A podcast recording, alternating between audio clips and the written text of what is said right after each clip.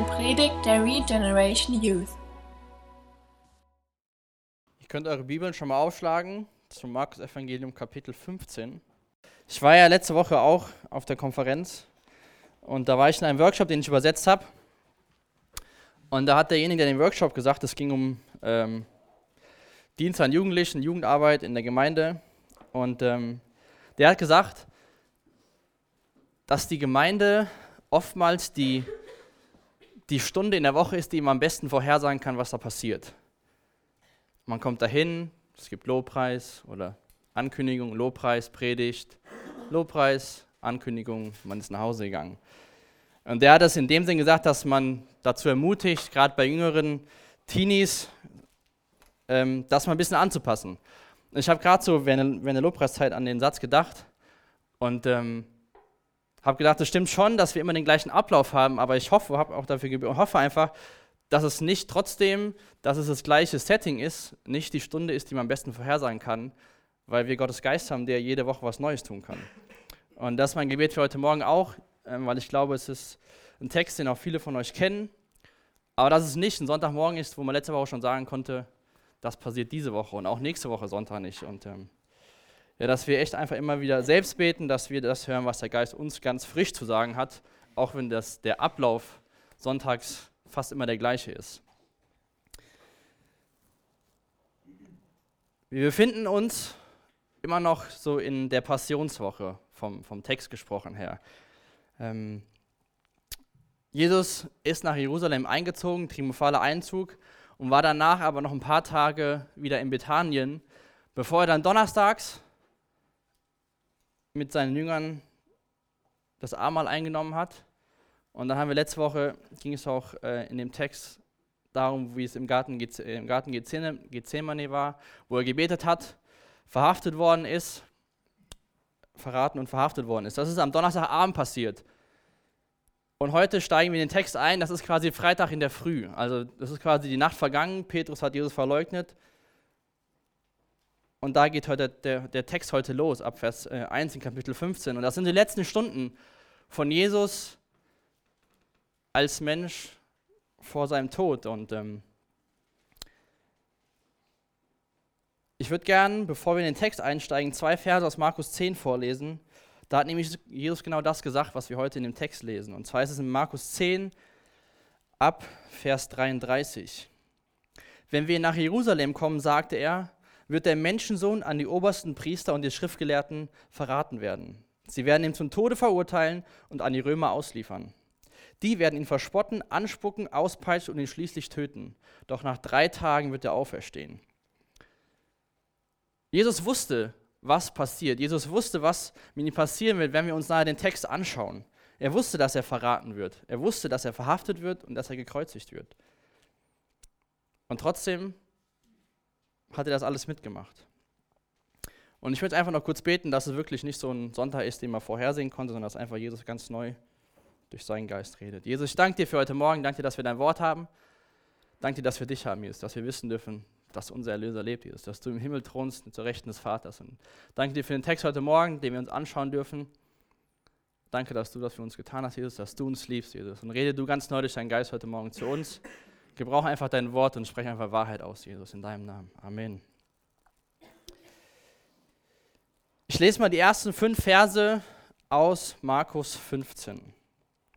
Früh am nächsten Morgen traten die obersten Priester, führende Männer des Volkes und Schriftgelehrte, der gesamte Hohe Rat zusammen, um über das weitere Vorgehen zu beraten. Sie fesselten Jesus und brachten ihn zu Pilatus, dem römischen Statthalter. Pilatus fragte Jesus, bist du der König der Juden? Jesus erwiderte, ja, es ist, wie du sagst. Daraufhin legten die obersten Priester Jesus zahlreiche Verbrechen zur Last. Pilatus fragt ihn, hast du nichts dazu zu sagen? Siehst du nicht, was sie alles gegen dich vorbringen? Doch zum großen Erstaunen von Pilatus schwieg Jesus. Also Freitagmorgen, Jesus war den Abend verhaftet worden und der Hohe Rat konnte es gar nicht abwarten, Jesus dahin zu bringen. Was ich interessant finde ist, wenn wir das hier in Vers 1 lesen, steht, sie fesselten Jesus und brachten ihn zum Pilatus, dem römischen Statthalter. Und auch im Garten hat, haben sie ihn gefesselt und hatten eine ganze äh, Mannschaft an Soldaten dabei. Hat Jesus auch gesagt, bin ich ein Schwerverbrecher, dass ihr mich mit Schwertern und Knüppeln bewaffnen kommt, um mich zu verhaften? Anscheinend hatten die Pharisäer immer noch Angst, dass was passieren könnte. Sie haben ihn gefesselt und abgeführt und zu Pilatus gebracht. Aber sie wussten auch, dass, wenn sie zu Pilatus sagen, Jesus hat Gotteslästerung betrieben, wäre das dem Pilatus ziemlich egal gewesen. Es war ein römischer Statthalter und hat, die haben sich nicht damit beschäftigt, was den Glauben an die Juden angeht. Es gab die, gibt die Geschichte in der Apostelgeschichte, ähm, wo Paulus angeklagt wird, da wird auch gesagt, setzt euch mit euren Sachen selbst auseinander. Aber wir erfahren nicht, was die Anklagen waren hier in dem Markus-Text, weil so wie der Markus das macht, der geht so durch die Fakten durch, aber hat nicht oft äh, die ganzen Konversationen da drin. Ich möchte gerne einen Vers aus Lukas 23 vorlesen. Da lesen wir, was jetzt die Anklage genau war äh, an Jesus. Und da steht, und sie trugen die Anklage vor. Also der Horat spricht hier zu Pilatus, dieser Mann verführt unser Volk. Er fordert es auf, dem Kaiser keine Steuern zu zahlen und behauptet, der Christus ein König zu sein. Das gab dem Pilatus einen Grund, Jesus zu verurteilen. Oder das hätte ihm auf jeden Fall einen Grund gegeben, hat es ja auch. Indem, dass Jesus gegen das römische Reich geht. Sie haben hier gesagt, er fordert auf, keine Steuern zu zahlen und behauptet, König zu sein. Das heißt, einmal geht es gegen die Steuern vom Kaiser, zweitens mal mit der Behauptung, dass Jesus der König der Juden sei, wäre das für den wie so ein Putsch gewesen, dass er so das, das, das übernehmen will. Aber ich finde es ganz interessant, dass Jesus hier die Dinge zur Last gelegt werden, die er gar nicht sein wollte. Jesus wollte sich nicht politisch gegen Rom stellen. Er hat auch nicht gesagt, die sollen keine Steuern zahlen. Das war das, was die Menschen erhofft hatten, was Jesus tun würde. Dass er dieser Befreier ist, dieser König, den, den, den die Welt kennt. Aber das hat er nicht gemacht. Und genau deswegen wird er jetzt vor dem römischen Statthalter Pilatus angeklagt. Was ist die Antwort von Jesus, als Pilatus ihn hier fragt? Bist du der König der Juden? Ja, es ist, wie du sagst, sprach Jesus. Ich habe mich so gefragt, was das so bedeutet. Ja, es ist, wie du sagst. Es ist so, ja, wenn du denkst, das ist so, dann ist es so. Oder wenn du das sagst, dann wird es schon so sein. Mir kommt das so vor, als Jesus jetzt hier auch, wie was wir beim letzten Mal schon gehört haben, gar nicht so sich irgendwie verteidigen will, sondern sagt, wenn du das sagst, dann ist das so und Jesus vertraut sein Leben einfach Gott an, weil er auch einfach weiß, was passieren wird. Und wir sehen auch hier wieder, nachdem die Ankläger weitere Verbrechen Jesus vorlegen, sagt er wieder nichts. Zum Erstaunen des Pilatus schwieg Jesus. Wie würdet ihr euch denn in so einer Situation verhalten? Ihr werdet nicht jetzt vor den römischen Statthalter gezogen, aber keine Ahnung, früher in der Schule oder ihr seid noch in der Schule und da kommt ein Klassenkamerad und sagt, der hat das und das gemacht vom Lehrer und ihr habt es gar nicht gemacht. Seid ihr dann da gestanden, habt nichts gesagt und einfach abgewartet? Also ich weiß, dass ich dann auf jeden Fall schnell reagiert habe, immer und habe gesagt, nee, ich war das nicht, habe dann wieder mit dem Finger auf andere gezeigt. Ich war, nicht, ich war nicht leise geblieben, als Leute mich angeklagt haben für Dinge, die ich gar nicht gemacht habe. Ich habe mich verteidigt und habe mich gewehrt. Aber Jesus, wie beim letzten Mal, hat nichts gesagt, er hat geschwiegen. Damals war das so, die Römer ähm, hatten eine relativ gute Rechtslage, das war auch alles relativ fair, aber wenn der Angeklagte zu seiner Verteidigung nichts zu sagen hatte oder nichts gesagt hat und geschwiegen hat, dann war das Recht auf der Seite der Ankläger und damit war eine Verurteilung quasi schon sicher. Das heißt, nach damaligem Recht war es Jesus schon klar, wenn er nichts sagt, dann ist er verurteilt. Der hätte gar nicht darauf hoffen müssen, dass irgendwas passiert, weil, wenn nichts sagt als Ankläger, dann haben das Recht die Angeklagten, äh, die, wenn der Angeklagte nichts sagt, haben das Recht die Ankläger.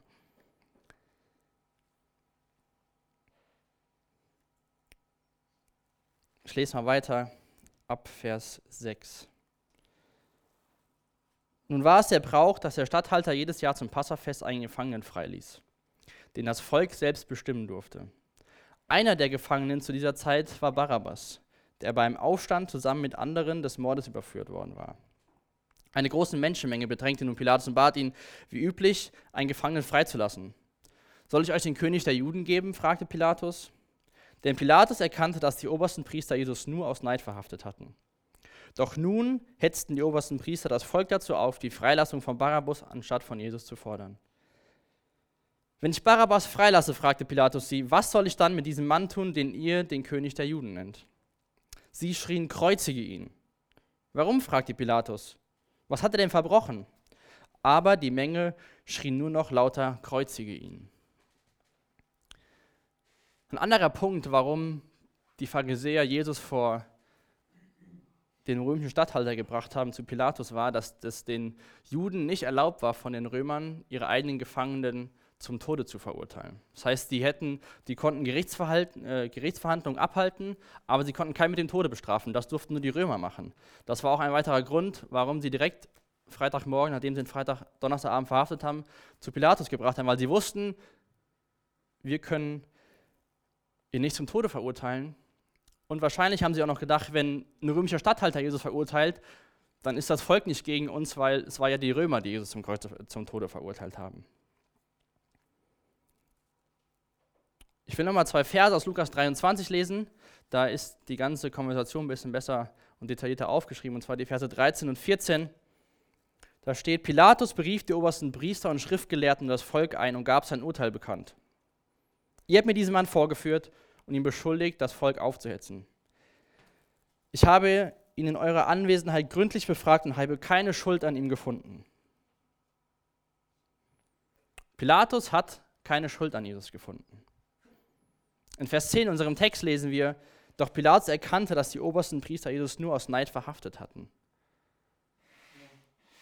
Pilatus hatte das Spiel erkannt, was da, ab, was da abging.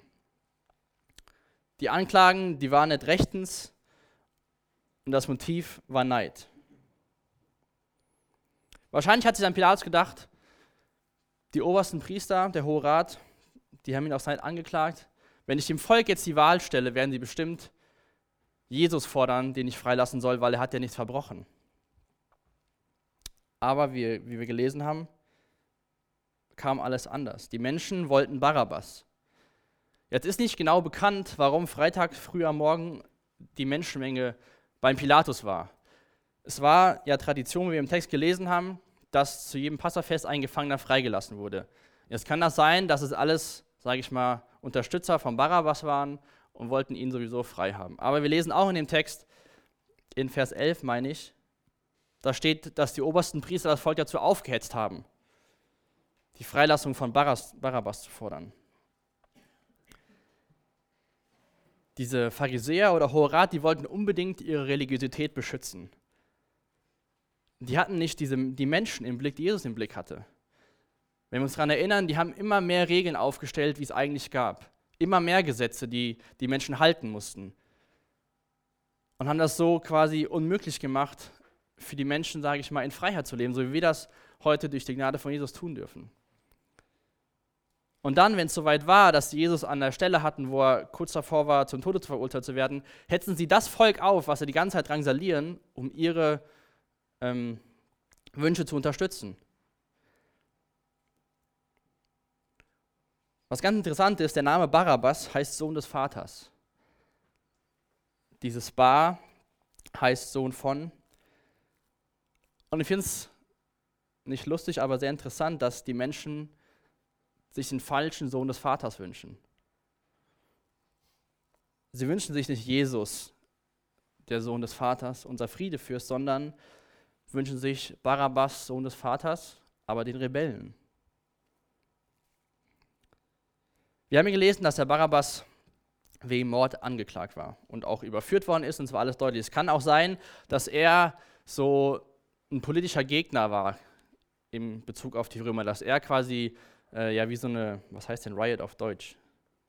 So, so eine Auffuhr gemacht hat gegen die Römer. Das weiß man nicht genau.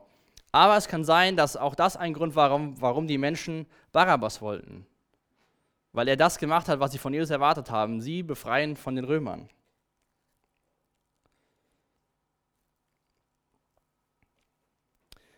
Indem, dass sie sich für Barabbas entschieden haben und nicht für Jesus, haben sie sich für die Gesetzlosigkeit entschieden, anstatt für das Gesetz. Barabbas war überführt worden, er war ein Gesetzloser, er hatte gemordet Und Jesus auf der anderen Seite ist das Gesetz und hat das Gesetz erfüllt und schenkt Freiheit, weil, er, weil Jesus weiß, dass du und ich nicht die Gebote halten können. Anstatt für den Friedefürst haben sie sich für, für Krieg entschieden. Ich habe in der Vorbereitung gelesen, es gab keine 130 Jahre in der Geschichte seit 3000 Jahren, wo es keinen Krieg irgendwo auf der Welt gab. Die Menschen versuchen immer mit Krieg das zu bekommen, was sie wollen.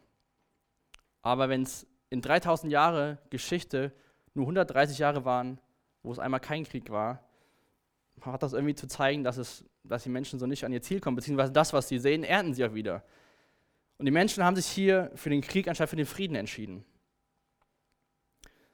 Sie haben sich für Hass und Wald anstatt für die Liebe entschieden. Jesus und Barabbas verkörpern zwei komplett verschiedene Wege.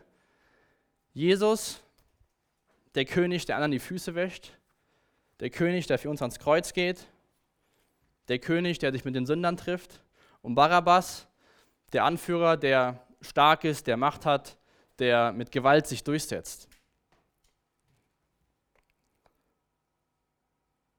Also ging der Plan von dem Pilatus nicht auf oder die Gedanken, die er hatte. In Matthäus lesen wir, dass Pilatus sagt, ich bin am Blut dieses Mannes unschuldig, die Verantwortung liegt bei euch. Pilatus gibt die Schuld weiter. Er sagt, nee, nee, ich habe keine Schuld gefunden, ihr habt ihn verurteilt. Aber schaut mal in Vers 15 in unserem Text. Da steht, da ließ Pilatus, weil er dem Volk gefallen wollte, Barabbas frei. Er ließ Jesus auspeitschen und übergab ihn an die römischen Soldaten zur Kreuzigung. Wer ist denn jetzt schuld daran, dass Jesus ausgepeitscht worden ist und Barabbas freigelassen worden ist? Die Menschen oder Pilatus? Wer hat die Verantwortung hier? Da ließ Pilatus, weil er dem Volk gefallen wollte, Barabbas frei. Ich würde gerne mal einen ersten Teil von dem apostolischen Glaubensbekenntnis vorlesen. Das fängt an, ich glaube an Gott den Vater, den Allmächtigen, den Schöpfer des Himmels und der Erde. Und an Jesus Christus, seinen eingeborenen Sohn, unseren Herrn. Empfangen durch den Heiligen Geist, geboren von der Jungfrau Maria, gelitten unter Pontius Pilatus, gekreuzigt, gestorben und begraben. Da steht nicht gelitten durch das Anschuldigung des Volkes, gelitten unter dem Hohen Rat, da steht gelitten unter Pontius Pilatus. Ich glaube nicht, dass Pilatus sich hinstellen konnte und sagen, meine Hände sind unschuldig, ihr habt ihn verurteilt. Pilatus war feige. Wir lesen hier, er wollte dem Volk gefangen, äh, gefallen. Das ist wie so einer, der so seinen Finger, in die, äh, seinen Finger in den Wind hält und guckt, wo der Wind heute weht, was muss ich dann heute entscheiden? Ah ja, heute ist dran, das und das zu entscheiden, dann machen wir das mal, damit ich meinen Gefallen bei dem Volk hatte. Pilatus ist hier ein sehr schlechtes Beispiel als jemand, der Verantwortung hat und ein Leiter ist. Der hat sich nicht an Recht und Ordnung gehalten, sondern wollte dem Volk gefallen. Pilatus hat keine Schuld und keine Gefahr in Jesus gesehen. Aber das Problem ist, er hat auch nicht den Messias in Jesus gesehen. Also hatte Pilatus keinen Grund, irgendwas für ihn zu riskieren. Für ihn war das einfach nur ein Mensch, der unschuldig war, und dann hat er sich gedacht, dann gefalle ich lieber mal dem Volk, wie mich für irgendeinen so Menschen da in Probleme zu, zu schwingen. Da will ich dir die Frage stellen heute Morgen. Siehst du in Jesus nur keine Gefahr für dein Leben? Oder hast du auch erkannt, dass er dein persönlicher Erretter ist? Ich glaube, das war das große Problem von dem Pilatus. Hätte er das erkannt, hätte er sich vielleicht anders entschieden. Pilatus hat Jesus übergeben an die Soldaten zum Auspeitschen. Und dieses Auspeitschen war damals ein sehr schrecklicher Prozess, ähm, den die Menschen erwartet haben, die am Kreuz sterben mussten. Ein Ziel davon war auch, den möglichst schwach zu machen, sodass es die Kreuzigung an sich nicht so lange dauert. Und ich denke, ähm, ihr habt also Bilder im Kopf, aber diese, diese lange Geisel, mit der Jesus geschlagen worden ist, mit diesen ähm, Stückchen drin vom Blei und die Knausplitter, die einfach die Haut kaputt gemacht haben am Rücken. Das waren fürchterliche Qualen für Jesus. Aber was mich persönlich irgendwie in der Vorbereitung sehr berührt hat, ist das, was danach kommt. Nachdem Jesus ausgepeitscht worden ist und schon ziemlich K.O. war, körperlich. Wenn man das alles betrachtet, von dem Abend in Gethsemane, wo er Blut geschwitzt hat, zur Verhaftung, alles innerhalb von 24 Stunden. Lesen wir weiter in Vers 16. Die Soldaten brachten Jesus in das Prätorium, den Palast des römischen Statthalters, und riefen alle anderen Soldaten zusammen. Sie zogen ihm ein purpures Gewand an und setzten ihm eine geflochtene Dornenkrone auf den Kopf. Dann salutierten sie und riefen, sei gegrüßt, König der Juden. Und sie schlugen ihm mit einem Stock auf den Kopf und spuckten ihn an und knieten nieder und huldigten ihm. Als sie genug davon hatten, ihn zu verspotten, zogen sie ihm wieder das Purgewand aus und zogen seine eigenen Kleider an. Dann führten sie ihn ab, um ihn zu kreuzigen. Ich möchte mal, dass ihr so gedanklich so in die Situation einsteigt. Jesus ist gerade ausgepeitscht worden und wird in den Sitz des Statthalters zurückgebracht. In Vers 16 lesen wir, dass sie riefen alle anderen Soldaten zusammen. Diese anderen anderen Soldaten waren 600 Soldaten. Jetzt ist Jesus inmitten von diesen 600 Soldaten und wird verspottet. Sie zogen ihm ein purpurfarbenes Gewand an und setzten ihm eine geflochtene Dornenkrone auf den Kopf. Dieses Gewand war ein Zeichen von Königen, von der königlichen Elite. Und die Krone logischerweise auch für den König, aber diese Dornenkrone war so scharf, das, glaube, das kennt ihr wahrscheinlich auch, dass sie sich im Kopf von Jesus festgesetzt hat durch, die, durch diese Dornenkronen. Ich musste da gestern echt ein paar Minuten drüber nachdenken, wenn ich mir das wirklich vorstelle, Jesus ist ausgepeitscht worden, sitzt inmitten von 600 Soldaten und wird nur verspottet. Psalm 22, Vers 7. Ich aber bin ein Wurm und kein Mensch, ich werde von allen ausgelacht und verachtet.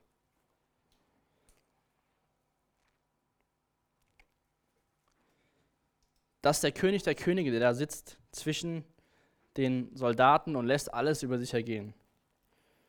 Wenn ihr Notizen macht, könnt ihr euch im Psalm 22 mal aufschreiben und könnt den später mal durchlesen. Ich war einfach nur sehr ja, fast fasziniert, geschockt, keine Ahnung, wie man das beschreiben soll, wenn man sich wirklich vorstellt, was Jesus da durchgemacht hat. Und ich habe letzte Woche euch diesen Vers vorgelesen aus 1. Johannes 4, Vers 19. Wir lieben ihn, weil er uns zuerst geliebt hat. Und dann hatte ich ihn am Montag in der stillen Zeitkanne wieder vor und auf der Konferenz hatte jemand gesagt,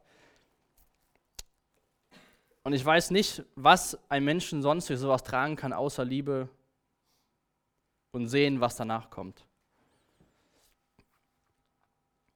Wir lieben ihn, weil er uns zuerst geliebt hat. Jesus hat unglaublich Liebe. Das können wir, glaube ich, einfach gar nicht beschreiben, was, was er hier durchgemacht hat.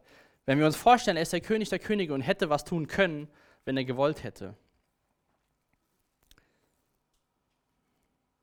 Und sie schlugen ihn mit einem Stock auf den Kopf, spuckten ihn an und knieten nieder und huldigten ihm. Wenn man bedenkt, dass er mit den Schlägen auch die Dornenkrone aufhat, hat das wahrscheinlich extra weh getan. Und das ganze Auspeitschen vorher war dir nicht genug und haben sich richtig lächerlich über Jesus gemacht. Haben ihn angespuckt und ihn einfach total verspottet. Und dann steht hier, sie knieten nieder und huldigten ihn. Das Problem ist nur, dass sie es auch aus Hohn und Spott getan haben und nicht daraus getan haben, wer Jesus wirklich ist. Und ich habe mir bei dem Durchlesen nur so mich persönlich so hinterfragt und das ist einfach so ein Wunsch, den ich einfach für uns hier habe, dass wir Jünger Jesu werden, die einfach dafür beten, dass Menschen zur richtigen Zeit sich vor Jesus niederknien. Dass Menschen erkennen, wer Jesus ist und ihn dadurch anbeten und nicht, wenn es zu spät ist oder aus Hohn und Spott. Dass wir nicht so Menschen sind wie der Pilatus, die den Finger in den Wind stecken und gucken, was muss ich denn heute sagen, damit ich dem dem Volk gefalle, sondern dass wir so, sage ich mal, getrieben von der Liebe von Jesus einfach das Beste für die anderen Menschen wollen. Auch wenn das vielleicht heißt, dass wir verspottet werden. Aber wenn ich mir vorstelle, Jesus wurde von 600 Soldaten nach der Auspeitschung verspottet, was ist dann eine Verspottung oder lustig machen von drei Leuten, mit denen wir reden?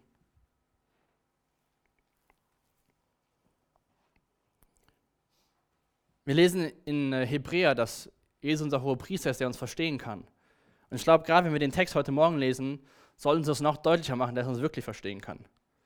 Ich glaube, keiner von euch wurde, sage ich mal, geschlagen und dann von 600 Leuten in die Mitte gestellt und verspottet. Jesus weiß das, wie sich das anfühlt. Und er weiß noch viel tiefer, was das, was das sich anfühlt. Von daher lasst uns einfach dafür beten, dass wir Jünger werden, die den Jesus präsentieren, der er wirklich ist. Und einfach getrieben von seiner Liebe. Nicht aus irgendwelchen Schuldgefühlen, ja, Jesus hat das und das für dich gemacht, jetzt musst du das und das tun, sondern wir lieben ihn, weil er uns zuerst geliebt hat. Jesus steht nicht da und schlägt dich im Stock, wenn du nicht irgendwas tust. Aber er wünscht sich, dass wir seine Liebe bekommen für die Menschen, um dann möglichst viele Menschen quasi mitnehmen in die Ewigkeit in den Himmel. Und dann dürfen wir voller Freude und Dankbarkeit uns vor niederknien und ihn anbeten. In Vers 20 steht dann, als sie genug davon hatten, ihn zu verspotten, zogen sie ihm das Purpurgewand wieder aus und zogen sie ihm seine eigenen Kleider wieder an, dann führten sie ihn ab, um ihn zu kreuzigen.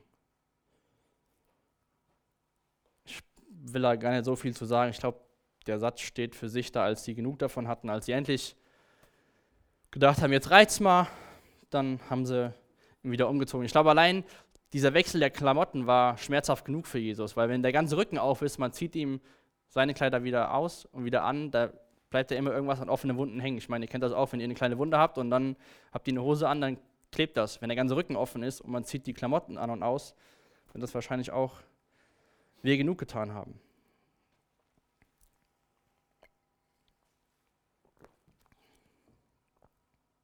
ab Vers 21.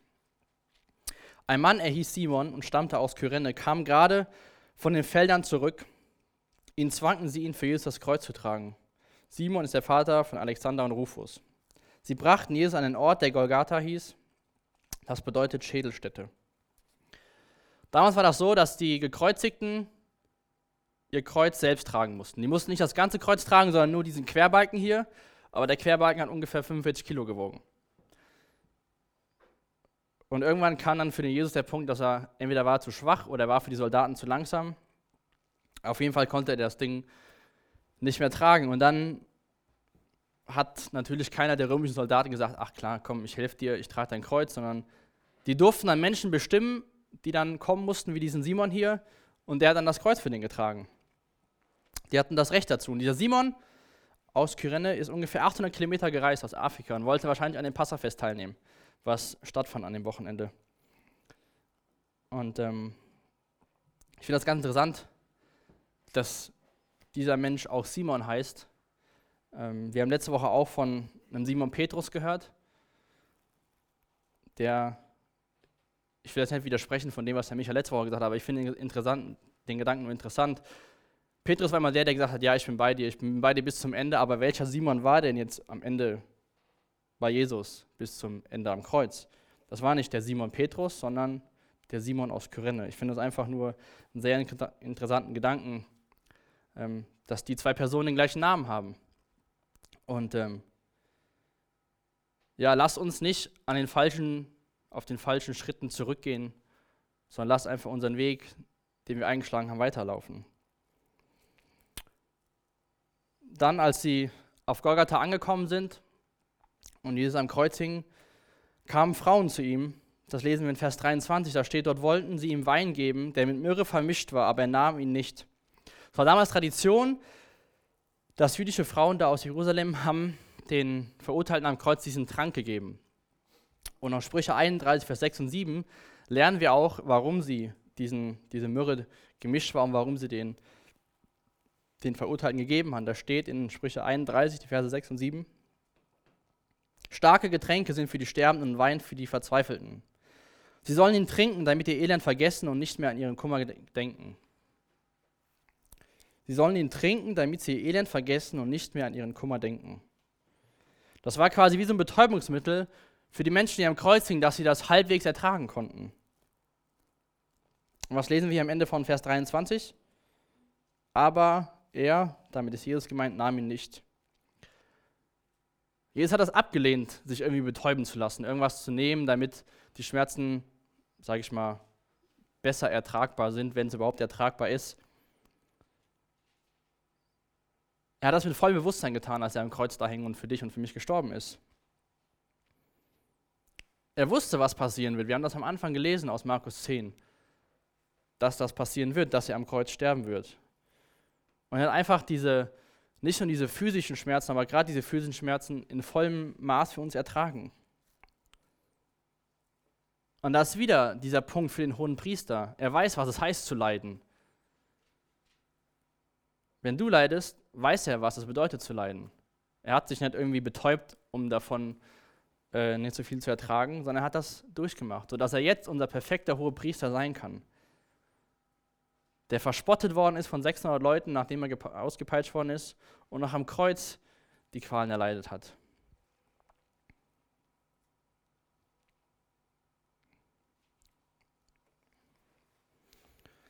ab Vers 24. Da nagelten sie ans Kreuz. Sie verlosten seine Kleider, indem sie darum würfelten, was jeder bekommen sollte. Es war 9 Uhr morgens, als sie ihn kreuzigten.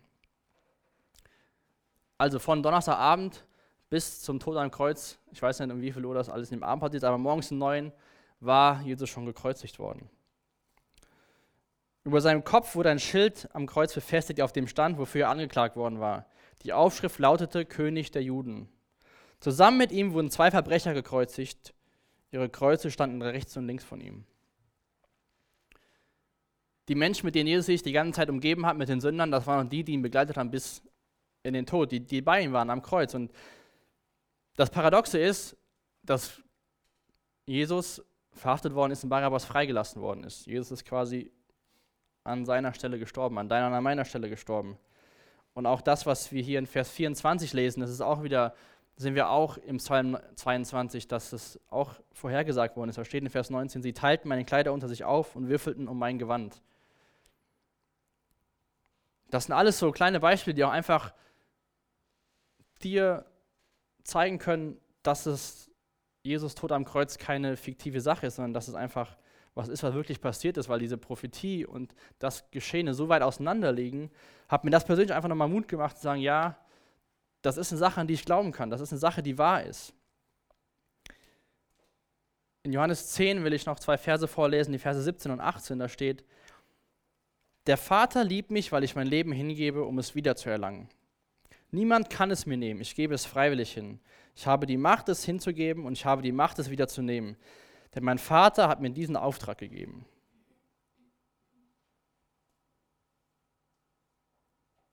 Wenn wir mit diesem Hintergrund jetzt die letzten drei Verse mal lesen, oder vier Verse, ab Vers 29, da steht, die Leute, die vorbeigingen, schüttelten den Kopf und spotteten. Ha, du kannst den Tempel zerstören und doch in drei Tagen wieder aufbauen, oder? Nun, dann rette dich doch selbst und steig vom Kreuz herab. Auch die obersten Priester und Schriftgelehrten machten sich über Jesus lustig. Andere hat er gerettet, lästerten sie, aber sich selbst kann er nicht helfen. Dieser Christus, der König Israels, soll auch vom Kreuz herabsteigen sodass wir es sehen und glauben können. Selbst die beiden Verbrecher, die mit Jesus zusammen gekreuzigt wurden, verhöhnten ihn. Das Gute ist, dass wir aus dem anderen Evangelium wissen, dass einer der beiden Verbrecher sich dann noch erkannt hat, wer Jesus wirklich ist, wo Jesus gesagt hat, du wirst im gleichen Tag mit mir im Paradiese sein. Aber selbst da hat keiner verstanden und erkannt, was die Aufgabe von Jesus war. Was wäre denn passiert, wenn er an dem Tag vom Kreuz runtergestiegen wäre? Wir glauben doch an ihn, weil er dafür am Kreuz gestorben ist. Klar hätte Jesus sich befreien können. Er hätte sich auch schon befreien können, als er verhaftet worden ist. Aber ich lese die Verse nochmal aus Johannes 10. Der Vater liebt mich, weil ich mein Leben hingebe, um es wieder zu erlangen. Niemand kann es mir nehmen, ich gebe es freiwillig hin. Ich habe die Macht, es hinzugeben und ich habe die Macht, es wieder zu nehmen. Denn mein Vater hat mir diesen Auftrag gegeben. Das war der Auftrag von Jesus, am Kreuz hängen zu bleiben. Andere hat er gerettet, lästern sie, aber sich selbst kann er nicht helfen. Wie gut, dass er das nicht gemacht hat, dass er andere gerettet hat. Ja, David Gusek hat in seinem Kommentar gesagt, erinnere dich daran, das schlimmste Leiden am Kreuz war nicht das physische Leiden. Erinnere dich daran, die Botschaft vom Kreuz ist die Botschaft von der Liebe Jesu. Vergesse niemals, dass es Liebe war, die ihn dahin getrieben hat. Klar hätte Jesus vom Kreuz absteigen können, aber dann hätten wir morgen keinen Grund, Abendmahl zu feiern. Dann hätten wir keinen Grund, Hoffnung zu haben. Wir wissen ja, dass er wieder auferstanden ist. Bis zum Ende haben diese Pharisäer nicht verstanden, wer Jesus wirklich ist. Sie haben in ihm nur eine, nur, nur eine Gefahr gesehen, dass ihr religiöses System zerstört wird.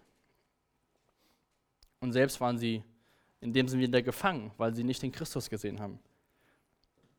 Pilatus war blind, er hatte keine Gefahr in Jesus gesehen, keine Schuld in Jesus gesehen, aber auch nicht gesehen, dass er der Messias ist. Die Soldaten aus Hohn und Spott knien vor Jesus nieder, rufen König der Juden, weil das die Anklage war, aber sie haben auch nicht erkannt, wer Jesus wirklich ist.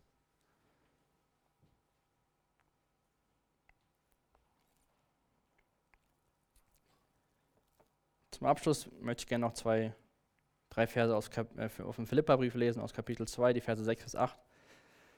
Obwohl er Gott war, bestand er nicht auf seinem göttlichen Rechten. Er verzichtete auf alles. Er nahm die niedrige Stellung eines Dieners an und er wurde als Mensch geboren und als solcher erkannt. Er erniedrigte sich selbst und war gehorsam bis zum Tod, indem er wie ein Verbrecher am Kreuz starb. Und wie gesagt, mir ist es echt heute Morgen wichtig, nicht das, was ich eben gesagt habe, es soll nicht rüberkommen, so aus Schuld, dass wir irgendwas tun, sondern dieser Vers aus Johannes 1, äh, 1. Johannes 4, Vers 19 ist mir irgendwie so wichtig geworden letzte Woche, weil wir, wir lieben ihn, weil er uns zuerst geliebt hat. Das ist einfach die Botschaft vom Evangelium. Er liebt dich, er ist für dich gestorben. Wir haben das Privileg, ihn einfach zu lieben für das, was er getan hat. Und ähm, das wollen wir gleich einfach tun, wenn wir Abendmahl einnehmen. Einfach daran gedenken, was Jesus getan hat für uns, für dich, für mich, ganz persönlich dass wir, dass wir in Freiheit leben dürfen, in seiner Gnade und in seiner Liebe. Jesus, ich danke dir für heute Morgen, ich danke dir für dein Leben, für dein Beispiel, Jesus, für deine Willensstärke. Danke, dass du alles angenommen hast, was du tun musstest, damit wir hier als deine Kinder befreit stehen dürfen und einfach gleich daran denken dürfen, was du getan hast für uns, Jesus. Ich möchte dir echt einfach danken dafür, für, für dein Leben, für den König, den du verkörperst, Jesus. Danke, dass du uns dienst, dass du gekommen bist, um zu dienen, dass du gekommen bist, um Menschen zu retten. Und Jesus, lass uns echt einfach ganz neu erkennen, wer du bist und dass du uns liebst, Jesus. Du liebst uns bedingungslos und ich glaube unbeschreiblich. Segne einfach jetzt noch die Zeit im Lobpreis in deinem Namen. Amen für das Anhören der Predigt. Weitere Informationen findest du unter www.regenerationyouth.de.